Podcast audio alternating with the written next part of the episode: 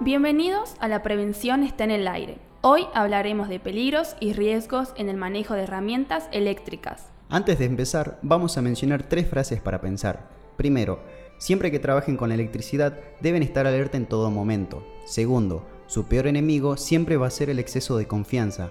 Nunca se confíen. Y tercero, un error cuando manipulamos herramientas eléctricas puede ser el último. ¿Alguna vez les pasó que les dio la corriente cuando tocaron el lavarropas o la heladera o un enchufe? Esa descarga eléctrica accidental se llama contacto indirecto. ¿Qué es un contacto indirecto? El contacto indirecto con la electricidad se produce al entrar en contacto con herramientas o instalaciones que no están debidamente aislados. Estas fallas pueden provenir de infiltraciones de aguas, golpe, falta de conexión a tierra, entre otros motivos. ¿Qué pasa cuando se produce un contacto indirecto o con un elemento bajo tensión? Se pueden producir descargas eléctricas que produzcan quemaduras y lesiones traumáticas, hasta incluso la muerte. ¿Y cómo prevenimos esta situación?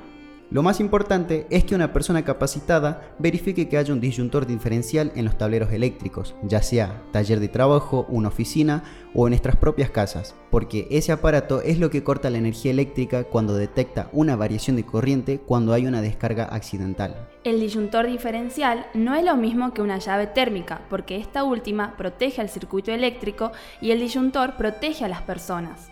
También hay que verificar que la máquina o herramienta tenga conectado un cable verde y amarillo. Este cable es la puesta a tierra, que desvía la electricidad hacia tierra para que no produzca daño a las personas que lo están manipulando. Otro tip para tener en cuenta es que los cables no estén cortados en algún segmento o ensamblados de forma precaria con cinta como muchas veces pasa y también que los enchufes o toma corriente estén en buenas condiciones. Para todas las personas que nos escucharon, siempre deben tener presente estas pequeñas recomendaciones de estar más alertas y atentos para no sufrir una descarga eléctrica cuando realizamos algún trabajo en casa o en cualquier otra área, por la simple razón que la electricidad es muy peligrosa. Nos despedimos de todo el público que nos escuchó este día. La prevención está en el aire. Recuerden que este material va a estar disponible en la web y esperamos que nos vuelvan a sintonizar en otro capítulo. Gracias.